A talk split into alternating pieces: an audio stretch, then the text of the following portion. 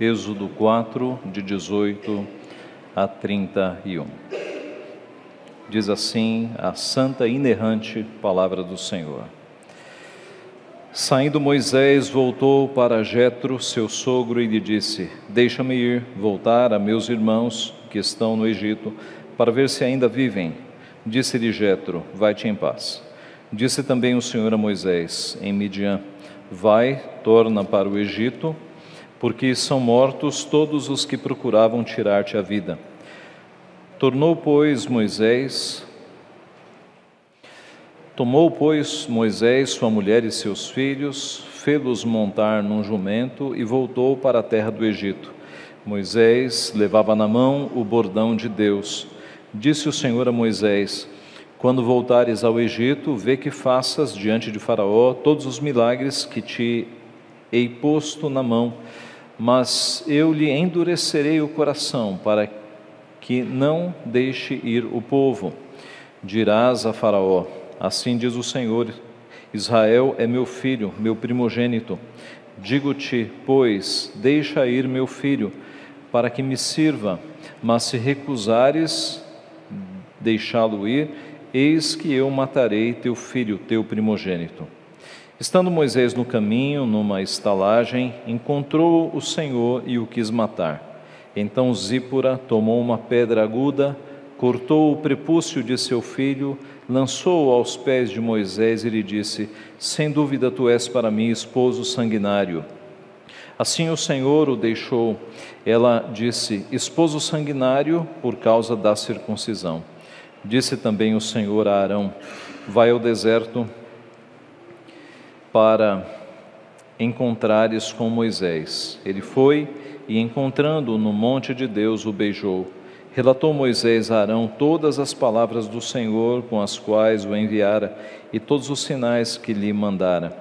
Então se foram Moisés e Arão e ajuntaram todos os anciãos dos filhos de Israel. Arão falou todas as palavras que o Senhor tinha dito a Moisés, e este fez os sinais à vista do povo. E o povo creu, e tendo ouvido que o Senhor havia visitado os filhos de Israel e lhes vira a aflição, inclinaram-se e o adoraram. Vamos orar mais uma vez. Pai Santo, nós estamos mais uma vez diante da tua santíssima palavra e nós pedimos, Pai, o teu auxílio, a tua instrução, a tua iluminação. Nós somos limitados, nós somos por vezes duros de entendimento para compreender as tuas coisas mas nós confiamos no Teu Santo Espírito, que faz com que as Tuas coisas se destinam espiritualmente diante dos Teus filhos. É nesta confiança que nós te pedimos, Pai, que o Senhor mesmo nos alimente, que não seja um homem a falar, mas que seja o Teu Santo Espírito a usar este homem para falar aos corações dos Teus filhos exatamente aquilo que eles precisam ouvir do Senhor, Pai. Abençoa-nos nesse sentido. É o que nós pedimos humildemente e em nome de Jesus. Amém. Meus irmãos, depois de receber a missão de Deus de retornar ao Egito para libertar o seu povo, os seus conterrâneos, depois de receber poderes para isso, Moisés vai cumprir a ordem. Ele está hesitante ainda, mas ele vai cumprir. O ponto é como Moisés cumprirá esta ordem, sendo que ele não vai para lá de todo o coração. Ele está com medo, ele está hesitante. Ele demonstrou isso quando Deus o chamou para esta importante missão. Como Moisés vai cumprir esta missão? Será que ele vai fazer de qualquer jeito, relaxadamente? Como Deus, como Moisés vai cumprir a missão de Deus? A pergunta para nós é a mesma nesta noite. Como nós devemos cumprir a missão de Deus, a missão que Deus coloca na nossa vida? De qualquer jeito ou da forma adequada? Nós veremos como Moisés procedeu. Esse texto nosso, Êxodo 4, de 18 a 31, ele tem quatro divisões naturais que aparecem na tua Bíblia. Observe, veja no versículo 18 que muito provavelmente o S do versículo 18 está em negrito, está numa cor mais forte, está enfatizado. Veja agora no versículo 21 que possivelmente o D do versículo 21 também está em negrito. Veja agora no verso 24, o E, a letra E, também está em negrito. E no versículo 27, a letra D. Então, estas são as divisões naturais do texto, e é nessas divisões que nós vamos percorrer. Como Moisés procedeu então? Em primeiro lugar, Moisés cumpriu a sua missão com compromisso, com compromisso. Diz o verso 18 que ele voltou para Jetro, seu sogro, ele disse: Deixa-me ir, voltar a meus irmãos que estão no Egito para ver se ainda vivem. E Jetro o liberou. Jetro disse: vai Jetro disse: vai-te em paz. Ora, Moisés tinha uma dívida moral para com seu sogro. 40 anos haviam se passado e Jetro foi aquele que acolheu Moisés. Moisés casou-se com uma das suas filhas e Jetro não tinha obrigação de acolher Moisés nas suas terras, compartilhar seus rebanhos. Então, agora, 40 anos depois, Moisés, por uma questão de ética, por uma questão moral, por uma questão até de gratidão, vai conversar com Jetro e explicar que ele está saindo com a filha de Jetro e com os seus seus dois netos também. Era uma questão de respeito. Observe que Moisés não dá muitos detalhes nesta conversa para Jetro. Ele não fala que Deus apareceu na sarça, que Deus deu poderes. Ele simplesmente diz: "Eu vou ver se meus irmãos ainda estão vivos, se meus conterrâneos estão ainda vivos". Talvez Moisés tenha temido que o sogro não acreditasse na visão, nos detalhes todos. Então, ele foi bastante econômico aqui na palavra. E Jetro autorizou. Verso 19: Disse também o Senhor a Moisés em Midian: Vai, torna para o Egito, porque são mortos todos os que procuravam tirar-te a vida. Você lembra de que em que condições Moisés fugiu do Egito? Ele havia é, sido desmascarado depois de ter matado um egípcio que espancava um conterrâneo. Então ele saiu fugido de lá.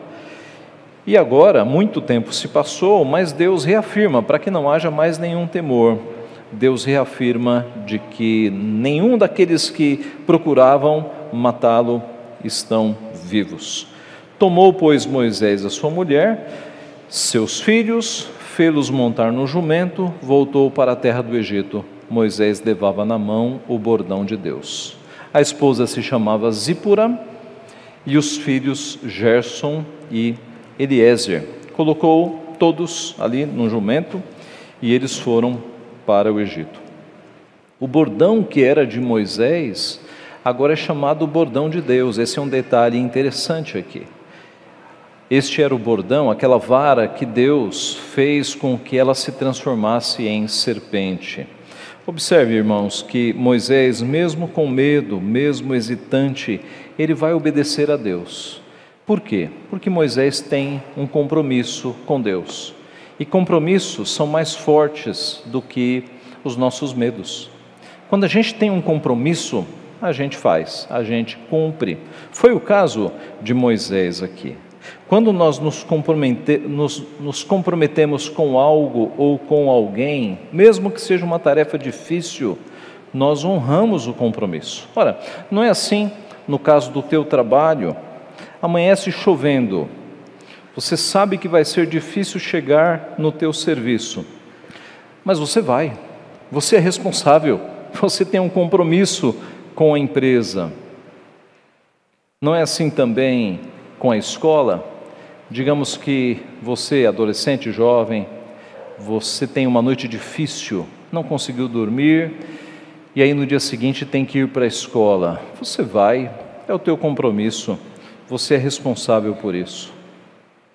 Irmãs, vocês chegam em casa depois de um dia de trabalho, por vezes, ou passam o dia trabalhando e se lembram de que tem que fazer o jantar, mas estão bastante cansadas.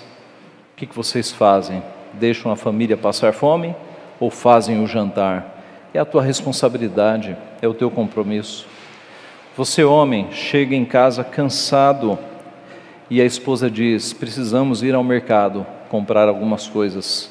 Você não quer ir ao mercado, mas você vai, é a tua responsabilidade, é o teu compromisso.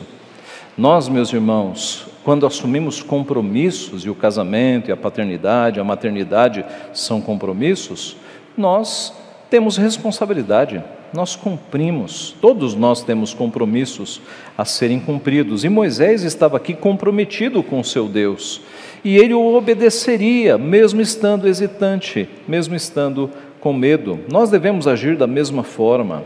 Aliás, a palavra compromisso, ela traz duas expressões latinas: com promessa. Compromisso é do latim com promessa é a ideia de que alguém fez uma promessa e agora ele está cumprindo aquela promessa. A aplicação disso nas coisas de Deus é muito evidente, não é? A partir do momento em que nós nos tornamos cristãos, discípulos de Jesus, nós nos comprometemos em obedecê-lo, custe o que custar, se preciso, pagando com a nossa própria vida nós nos comprometemos em deixar aquela forma pecaminosa de vivermos no passado e agora adotar um estilo de vida novo, consagrado, santificado a Deus. Nós nos comprometemos em ter comunhão diária com o nosso Pai, através da oração, através da leitura da Bíblia. Nos comprometemos em prestar atenção nas decisões que tomamos, sejam as grandes, sejam as pequenas se elas estão dentro da vontade de Deus, se elas são lícitas, se elas não quebram mandamentos. E nas mais difíceis, nós passamos um tempo em oração, pedindo para Deus nos encaminhar na Sua vontade. Nós nos comprometemos a viver de uma forma parecida com Jesus Cristo, porque Ele é o nosso modelo, Ele é o nosso alvo, para que as pessoas vejam Cristo em nós, para que elas nos reconheçam como cristãos nós nos comprometemos com os nossos bens a sustentar a obra do Senhor. Nós nos comprometemos com o nosso tempo para dedicar o nosso tempo às coisas de Deus. Nós nos comprometemos com a igreja visível, onde nós somos membros, para sustentá-la moralmente, participando dos trabalhos, participando das programações. Isto é uma vida de compromisso perante Deus, meus irmãos, nós temos compromissos. O triste é percebermos que muitas vezes nós nos comprometemos de uma forma mais forte com o trabalho, com a escola, com pessoas, do que com as coisas de Deus. Dificilmente você falta no emprego, a não ser se você estiver doente, se você for levar um atestado. Mas quantas vezes você falta na igreja pelos motivos mais leves, mais leves. Dificilmente você sairia do teu emprego uma hora antes, sem justificativa. Teu horário de saída é às seis, às cinco, ah, eu vou embora e você sai. Mas na igreja, quantas vezes você não sai antes de terminar a programação? No trabalho, como tem dinheiro envolvido, geralmente nós somos mais aplicados, nós honramos mais o compromisso do trabalho. No trabalho, quando você é escalado, mesmo que seja para horários diferentes, você assume, você vai. Na igreja, mesmo nos trabalhos normais, você pensa duas vezes. Alguém já disse que a decisão de ir no domingo seguinte na igreja, na escola dominical ou no culto, não é tomada no sábado à noite, nem no domingo de manhã é tomada na sua conversão. Uma vez que você converteu-se a Cristo, essa é uma decisão que foi tomada para sempre. Você não precisa ficar mais pensando se vai na igreja ou não. Se você é um cristão, decisão tomada, você vai à igreja, é onde o corpo de Cristo está, é lá que você deve estar. Mas note que com as questões do trabalho, porque há dinheiro envolvido, nós somos super responsáveis. Com as questões da igreja, se der, eu vou. Se eu estiver bem, eu vou. Se sobrar tempo, eu vou. Como é que você trata os teus clientes? Você que é prestador de serviços. Você trata com excelência, com responsabilidade, cumpre prazos. E quanto a Deus? Você dá o mesmo tratamento para Deus, para as coisas de Deus? A mesma responsabilidade, o mesmo cumprimento da palavra? Deus está vendo o teu compromisso com as coisas que envolvem dinheiro e a tua falta de compromisso com as coisas de Deus. Deus está vendo, então cuidado porque horrível coisa é cair nas mãos do Deus vivo. Arrume isso antes que Ele discipline a tua vida, porque horrível coisa é cair nas mãos do Deus vivo. Moisés agiu com compromisso, ele não estava motivado, ele estava com medo, ele ia diante do Faraó, o, o semideus daquela época, o homem mais poderoso do mundo. É claro que ele estava com medo, mas ele estava comprometido com seu Deus e ele agiu com responsabilidade. Em segundo lugar, Moisés agiu, Moisés cumpriu a sua missão com correta mensagem. Em primeiro lugar, compromisso, segundo lugar, correta mensagem. Verso 21 a 23. Disse o Senhor a Moisés: Quando voltares ao Egito, vê que faças diante de Faraó todos os milagres que te hei posto na mão mas eu lhe endurecerei o coração para que não deixe ir o povo. Nós temos aqui a primeira menção de que Deus endureceria o coração de Faraó. Ele fala isso algumas vezes, essa é a primeira menção de que ele vai endurecer o coração de Faraó. E aí você se pergunta por quê? Não seria mais lógico ele amolecer o coração de Faraó para deixar o povo ir? Por que, que ele vai endurecer o coração de Faraó? Meus irmãos, porque além do seu propósito ser libertar os seus filhos da mão de Faraó, um dos propósitos de Deus era desbaratar a idolatria, era libertar o povo das mentiras do paganismo, era desbaratar os deuses imaginários egípcios. E assim ele o fez, com as dez pragas. Porque quando Deus transforma a água do rio Nilo em sangue, um Deus do Egito está caindo. Porque havia um Deus que cuidava das águas do rio Nilo. Cadê esse Deus que não impediu que as águas fossem transformadas em sangue, todos os peixes morressem? Quando Deus manda uma praga de rãs, outro Deus responsável pelos répteis e pelos insetos cai. Então Deus vai derrubando todos os deuses imaginários do Egito, um a um, e no final ele toca no primogênito do Faraó, uma espécie de semideus. Quer dizer, Faraó, com todo o seu aparente poder, não conseguiu salvar o próprio filho. Então Deus está desbaratando aquela mentiraiada toda que havia ali no Egito. E esta é a primeira menção ao endurecimento do coração. No verso 22, dirás a Faraó: Assim diz o Senhor, Israel é meu filho, meu primogênito. Esta era a mensagem correta.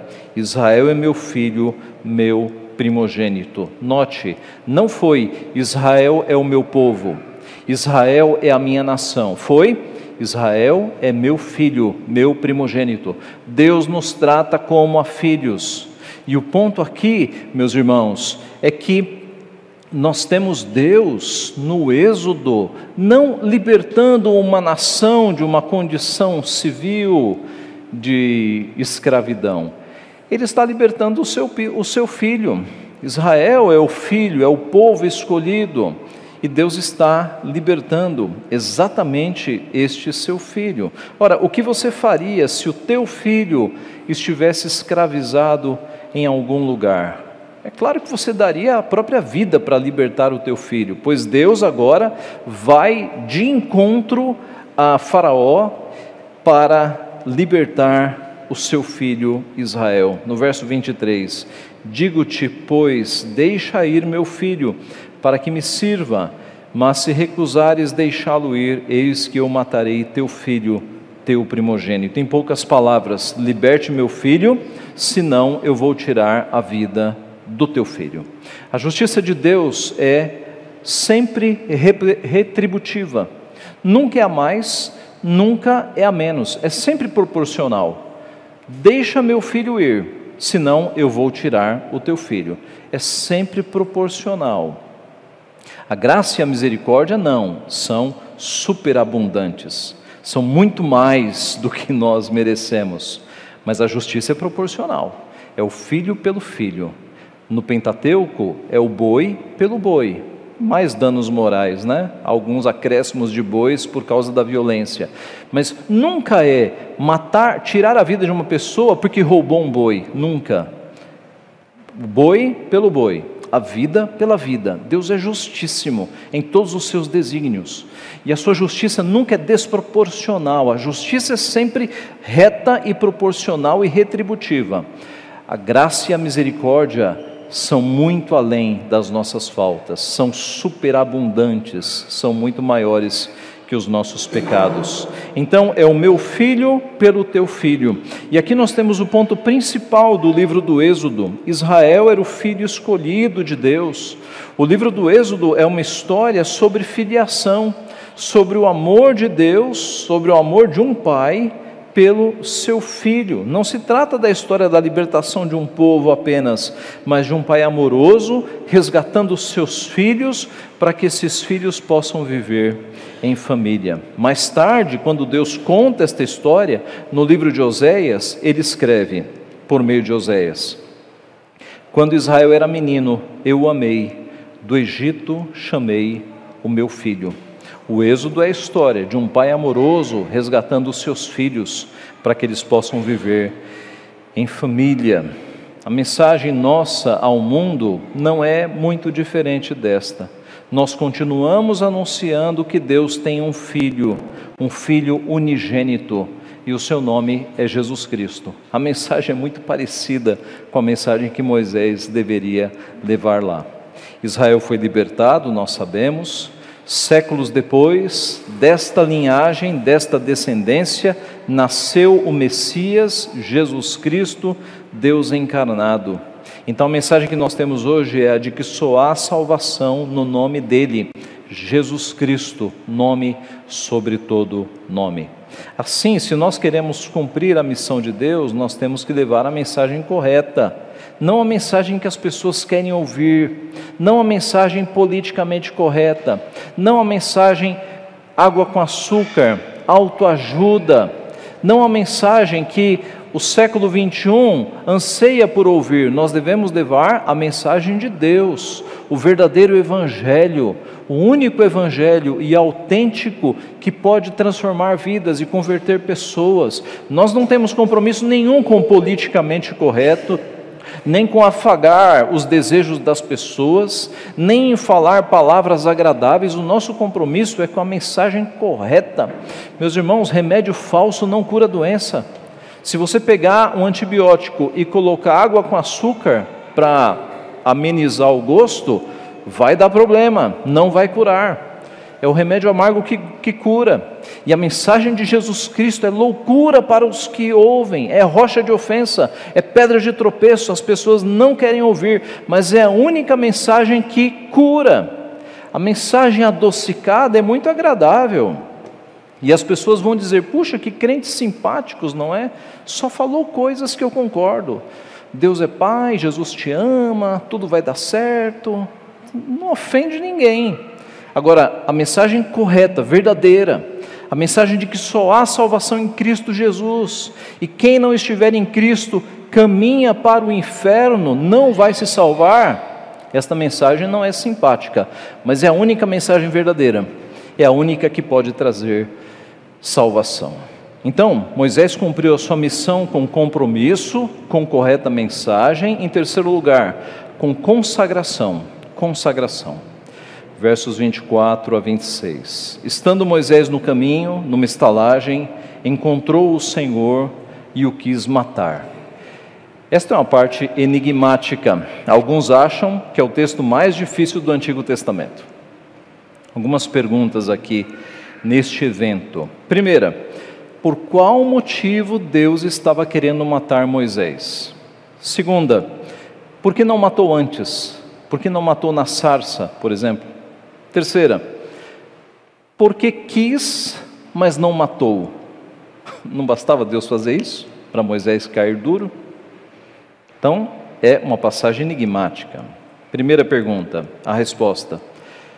Na sequência do texto, nós vamos ver que Moisés estava devendo algo a Deus. Devendo o quê? A circuncisão de um dos seus filhos. E Deus estava cobrando. E Deus estava bastante irado, cobrando a circuncisão de um dos seus filhos. Por que ele não matou antes na sarça? Porque note, Deus se revela bastante longânimo e paciente quando o assunto são os nossos temores. Lembre-se do diálogo de Deus com Moisés. Moisés, eu sou pesado de língua, não fui eu que criei a língua, mas e quem eu anuncio? E Deus na maior paciência. Agora, quando o assunto é cumprimento das obrigações do pacto e a circuncisão era, aí a coisa muda. Aí Deus cobra e cobra com muita rigidez, com muita rapidez. E terceira questão, por que Deus quis, mas não matou? Sabemos que Deus poderia fazer com que Moisés morresse imediatamente, mas Deus quis dar oportunidade para a ação de Zípora. Foi Zípora que, pelo decreto de Deus, tinha que fazer aquilo. As lições que Moisés recebeu com isso, nós podemos explorar algumas, mas é só Deus mesmo quem vai saber.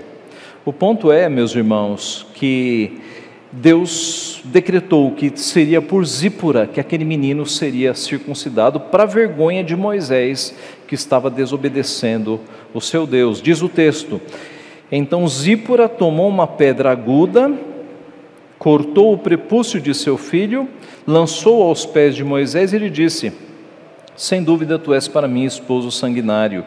Assim o Senhor o deixou. Ela disse: Esposo sanguinário, por causa da circuncisão. Note que Zípora salvou a vida de Moisés aqui. Salvou. Salvou Moisés da ira divina, fazendo o que Moisés deveria ter feito, mas não fez. Deveria ter circuncidado o menino lá atrás, no oitavo dia.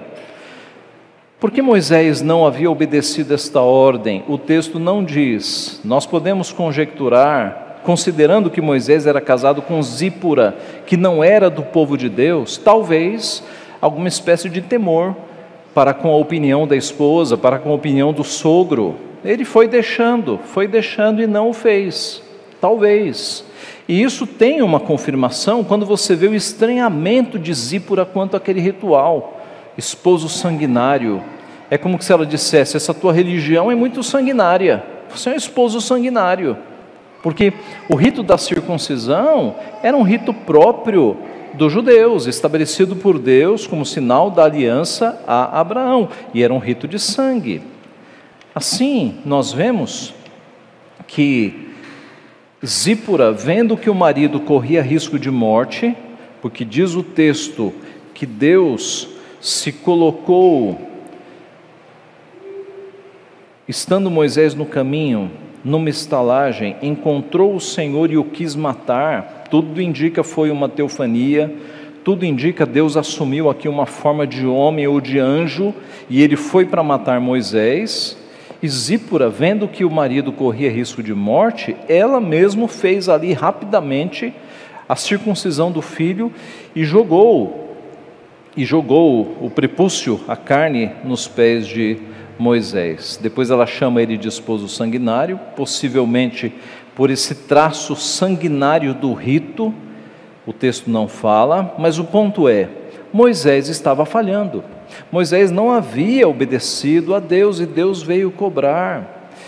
A ironia é que Moisés estava cuidando da vida dos outros, no melhor sentido, ele estava indo para libertar um povo, com uma omissão na própria casa não havia cuidado do filho, não havia feito o básico com o filho, que era a circuncisão. Veja a ironia disso.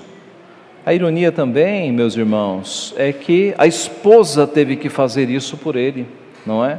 Alguém está se identificando? Maridos que não fazem as coisas que devem fazer e a esposa que vai fazer.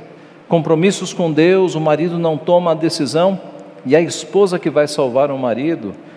Observe que isso é mais antigo do que nós pensamos. Pais que não batizam seus filhos estão cometendo o mesmo erro, o mesmíssimo erro. Não, não vou batizar, deixa meu filho crescer um pouco. Está errado. Vocês viram como Deus agiu com Moisés aqui? A força com que ele cobrou Moisés? E se Deus cobrar a você, pai, na mesma força? O assunto é o mesmo. Batismo e circuncisão é a mesma coisa. Um é do Antigo Testamento, outro é do Novo Testamento. O do Antigo Testamento eram os pais que no oitavo dia de vida apresentavam o filho para fazer parte do povo de Deus. No Antigo Testamento, crianças desde o oitavo dia faziam parte do povo de Deus. E não apenas, e, e, aí você vê no Antigo Testamento, na Páscoa as crianças participando, na leitura da lei as crianças estão lá, nos cultos as crianças estão lá.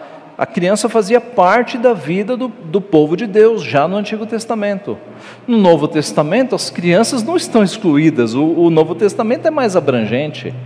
É claro que judeus que haviam inserido as suas crianças a vida inteira, em milênios, no povo de Deus, agora no Novo Testamento não, só quando crescer e só quando puder é, declarar a sua fé? Não, de jeito nenhum. No Novo Testamento, e nós lemos o texto de Colossenses, o batismo é a circuncisão de Cristo. Paulo está falando aos Colossenses: vocês foram circuncidados, e é possível até imaginar os Colossenses o quê? Do que, que Paulo está falando? Nós somos gentios. Paulo continua: não no despojamento, não por mãos, não a circuncisão do sangue. Vocês foram, é, vocês foram circuncidados no despojamento da carne, na, na, no batismo. Deixe-me ler literalmente. Colossenses 2.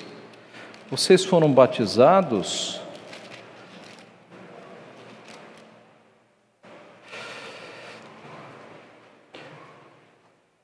não por intermédio de mãos, mas no, no, despojamento do corpo da carne, que é a circuncisão de Cristo, tendo sido sepultado juntamente com Ele no batismo, no qual também fostes ressuscitados. Então, Paulo faz a ligação da circuncisão com o batismo, mostrando que, mesmo gentios que não haviam passado pelo rito, eles estavam diante de Deus circuncidados. Por quê? Porque o batismo é agora o mesmo rito do Antigo Testamento que contava com sangue, agora sem sangue. Por quê? Porque os sacramentos do Novo Testamento, por causa de Cristo que derramou a última gota de sangue, eles não têm mais sangue. No Antigo Testamento, Páscoa tinha sangue porque um cordeiro era imolado. A nossa Páscoa, hoje, que é a nossa ceia, tem pão e vinho, não tem mais sangue. A circuncisão no passado contava com o sangue do menino que era circuncidado. No Novo Testamento não tem mais sangue, é com água. Percebe? Os ritos eram cruentos, eles contavam com sangue. Depois que Cristo morreu, a última gota de sangue necessária para a expiação foi derramada por Cristo. Por isso que hoje os nossos sacramentos não têm mais sangue. Mas voltando, meus irmãos, pais que não batizam os filhos estão cometendo o mesmo erro. A consagração tem a ver não apenas com a minha vida diante de Deus, mas se eu sou pai, tem a ver, se eu sou homem cabeça, tem a ver com a minha consagração, da minha esposa e dos meus filhos. Se você é mãe, tem a ver com a sua consagração e a consagração dos teus filhos. Não é apenas a sua consagração, é a consagração daqueles que Deus colocou embaixo da tua autoridade. No caso, os filhos. Moisés, neste ponto, foi omisso e foi salvo por sua esposa. Quantos homens hoje têm sido omissos na consagração dos seus filhos e muitas vezes têm sido salvos por suas esposas? Homens que não trazem os filhos na igreja e aí a esposa traz. Homens que não disciplinam e a esposa disciplina. É a velha omissão. Lembremos-nos de Jó. Jó é um belo exemplo. Jó levantava de madrugada e oferecia holocaustos, para o caso dos seus filhos terem pecado em pensamento. E ele acordava de madrugada e oferecia holocaustos em favor dos seus filhos. Jó era um sacerdote da família.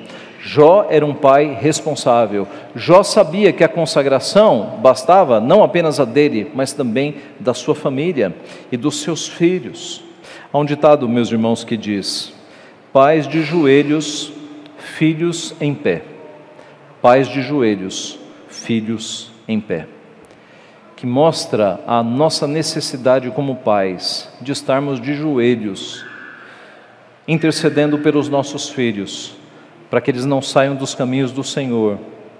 Alguns de nós intercedendo para que os filhos voltem aos caminhos do Senhor, porque foram criados nos caminhos e estão na fase de uma certa rebeldia, mas é necessário que os nossos joelhos estejam, no chão em favor dos nossos filhos, pais de joelhos, filhos em pé. Você tem zelado pela vida espiritual dos teus filhos? Você se preocupa mais com os estudos e com a profissão do teu filho do que com a sua vida espiritual? Olha, não adianta nada o teu filho ser um excelente profissional, cheio de títulos acadêmicos, fora de Deus. Não adianta nada. Preocupe-se com a vida espiritual do teu filho, porque é isso que importa. A profissão é algo secundário, meus irmãos. Então, para cumprir a missão de Deus, é necessário consagração. Isso implica cuidar da própria consagração e da consagração daqueles que estão ao nosso redor. Então, Moisés cumpriu a sua missão com compromisso, com correta mensagem, com consagração e, por fim, com comunhão. Com comunhão, é o final do texto, versos 27 a 31. Disse também o Senhor a Arão: Vai ao deserto para te encontrares com Moisés. Ele foi, encontrando-o no monte de Deus, o beijou relatou Moisés a Arão todas as palavras do Senhor com as quais o enviara e todos os sinais que lhe mandara.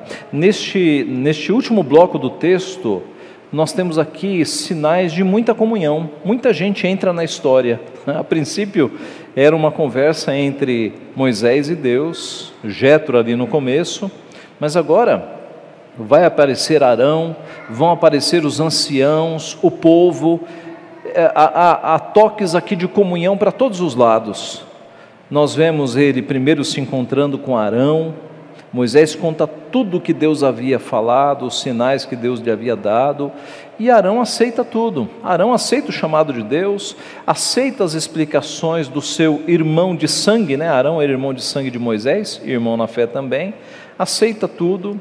E note que Arão poderia ser um, um medroso também, né? Arão poderia dizer: Moisés, a missão é tua, vai sozinho, não tenho nada a ver com isso. Mas Arão mostra comunhão, aceita e vai.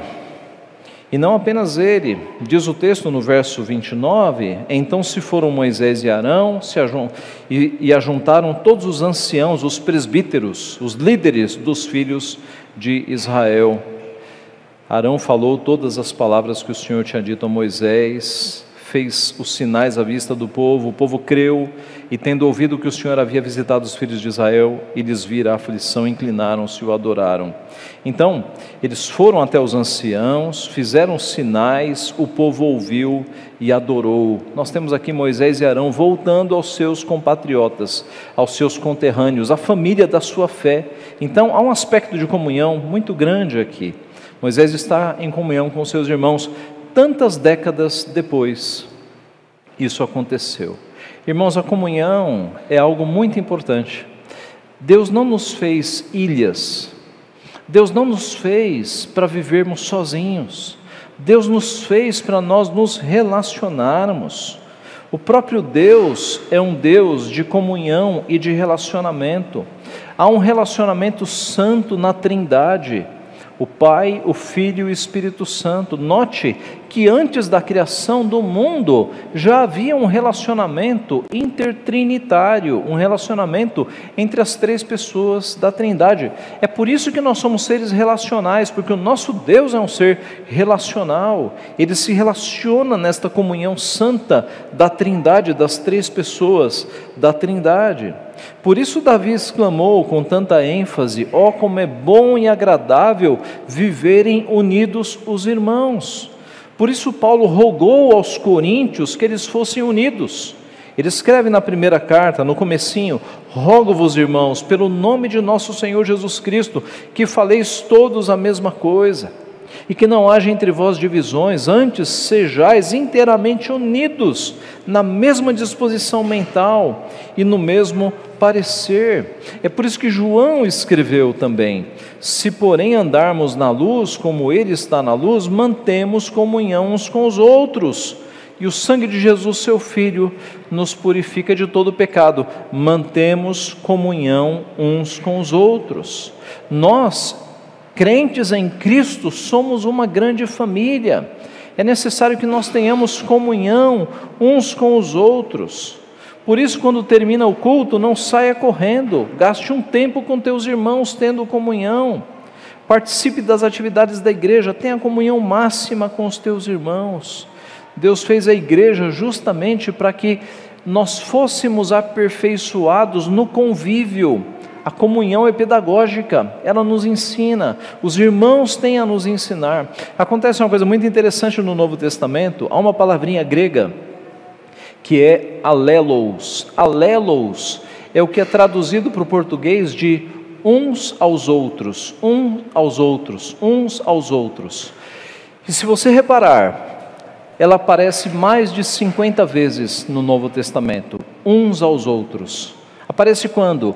Consolai-vos uns aos outros, amemos uns aos outros, instruí-vos mutuamente, orem uns pelos outros. O Novo Testamento deixa claríssimo de que nós não somos ilhas, nós não somos pessoas sozinhas, nós estamos dentro de uma grande comunhão que é o povo de Deus, é a família da fé uns aos outros, uns aos outros. Confessem os pecados uns aos outros, consolem-se uns aos outros, instruam-se uns aos outros, amem uns aos outros. É a ideia de uma família, meus irmãos. Nós não estamos sozinhos, nós fazemos parte da família da fé. Nós temos que atentar para a importância da comunhão. No credo, nós dizemos que nós cremos na comunhão dos santos. Nós cremos e temos que viver a comunhão dos santos uns aos outros, a beleza da família da fé. Para cumprir a missão de Deus é necessário comunhão com os irmãos. Concluindo, para cumprir a missão de Deus é necessário compromisso, correta mensagem, consagração, comunhão. Este foi o caminho de Moisés, como nós vimos aqui no texto. Ora, Moisés, nós sabemos, não era um santo, Moisés tinha os seus temores, suas imperfeições, suas limitações. Moisés apontava para um maior. Moisés apontava para Jesus Cristo. Ele era um tipo, um exemplo no passado de Jesus Cristo. E nesta passagem nós temos alguns paralelos que nos remetem a Jesus Cristo de forma impressionante. Primeiro, a morte de Faraó abriu o caminho para que Moisés voltasse ao Egito está no comecinho do texto. Da mesma forma que a morte de Herodes, lá na frente, abriu caminho para Jesus voltar do Egito. Lembram-se que Deus alertou José para que eles fossem para o Egito? Pois a morte de Herodes fez com que Jesus voltasse do Egito. Segundo paralelo, no versículo 19 nós lemos: porque são mortos todos os que procuram tirar-te a vida. Em Mateus 2:20 nós lemos: Dispõe-te, toma o menino e sua mãe e vai para a terra de Israel, porque já morreram os que atentavam contra a vida do menino. É um paralelo perfeito. Terceiro paralelo, verso 20. Tomou, pois, Moisés a sua mulher e seus filhos. Mateus 2:21. Dispôs-se tomou o menino e sua mãe e regressou para a terra de Israel. Quarto paralelo: Israel foi o filho primogênito de Deus, mas um filho pecador, um filho trabalhoso, um filho murmurador. Jesus foi o filho que não deu nenhum trabalho. Jesus foi o filho cuja vontade cuja comida e a bebida era fazer a vontade do Pai. Jesus foi o filho perfeito, o filho perfeito. Quinto e último paralelo. A ira de Deus contra Moisés foi aplacada imediatamente quando o sangue da circuncisão foi derramado. A ira de Deus contra nós foi aplacada imediatamente quando o sangue do próprio Filho escorreu na cruz por amor a nós. Note, lá atrás foi um pedacinho de pele, conosco foi um corpo inteiro sangrando, um sangue precioso por amor a nós, para que esse tanto de sangue aplacasse a ira de Deus e nos salvasse. E Cristo fez voluntariamente, e Cristo o fez por amor, por amor a nós, por amor a mim, por amor a você. Veja quão, quão, quão grande amor Deus nos amou, ao ponto de enviar o próprio Filho para morrer pelos nossos pecados. Meus irmãos, a história de Moisés é impressionante, mas a história de Cristo é muito mais impressionante, muito mais preciosa, porque Ele é o Cordeiro de Deus que tira o pecado do mundo e que nos salvou pelo seu sangue. Louvado seja o seu nome, que Ele nos abençoe. Amém.